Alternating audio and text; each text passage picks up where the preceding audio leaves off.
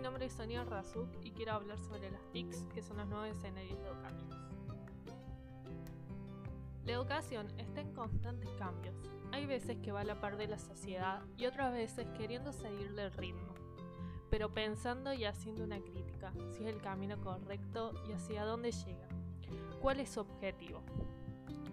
Hace un tiempo ya que las llamadas TICs, tecnologías de la información y comunicación, han llegado a los espacios educativos, posibilitando el acercamiento de cientos de contenidos del mundo a los alumnos de todos los grados, haciendo algunos procesos más didácticos como ver videos, películas, trabajos colaborativos, hasta leyendo libros desde la web.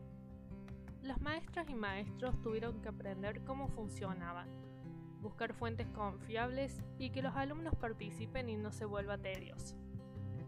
Siempre se pensó como un aporte a las clases presenciales dentro del aula, pero todo cambió cuando vino la pandemia en el 2020 y todo lo presencial se transformó en virtual.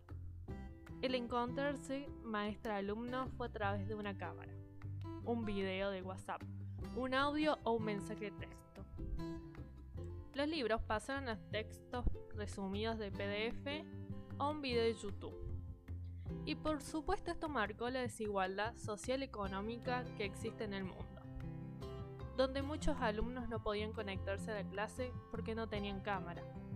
Otros no tenían internet que soportara tantos minutos y algunos no tenían celulares y hasta luz. Lo que en el establecimiento educativo por ahí no se notaba tanto, ahora se visibilizaba en gran medida. También trajo fatiga y cansancio porque no se estableció el horario en el que empezaba la actividad educativa y a qué hora terminaba. Como así también mucha pérdida de atención ya que en el celular, donde se podía ver la clase o el trabajo, también se podían hacer otras actividades que podían llamar más la atención. Pensando esto, ¿las TICs son malas o se tendría que dejar de usar? Y la respuesta es claramente no. Hay que usarlas y potenciarlas, pero siempre buscando nuevas opciones, que no sea tedioso y que sea un apoyo a las clases didácticas guiadas por la maestra.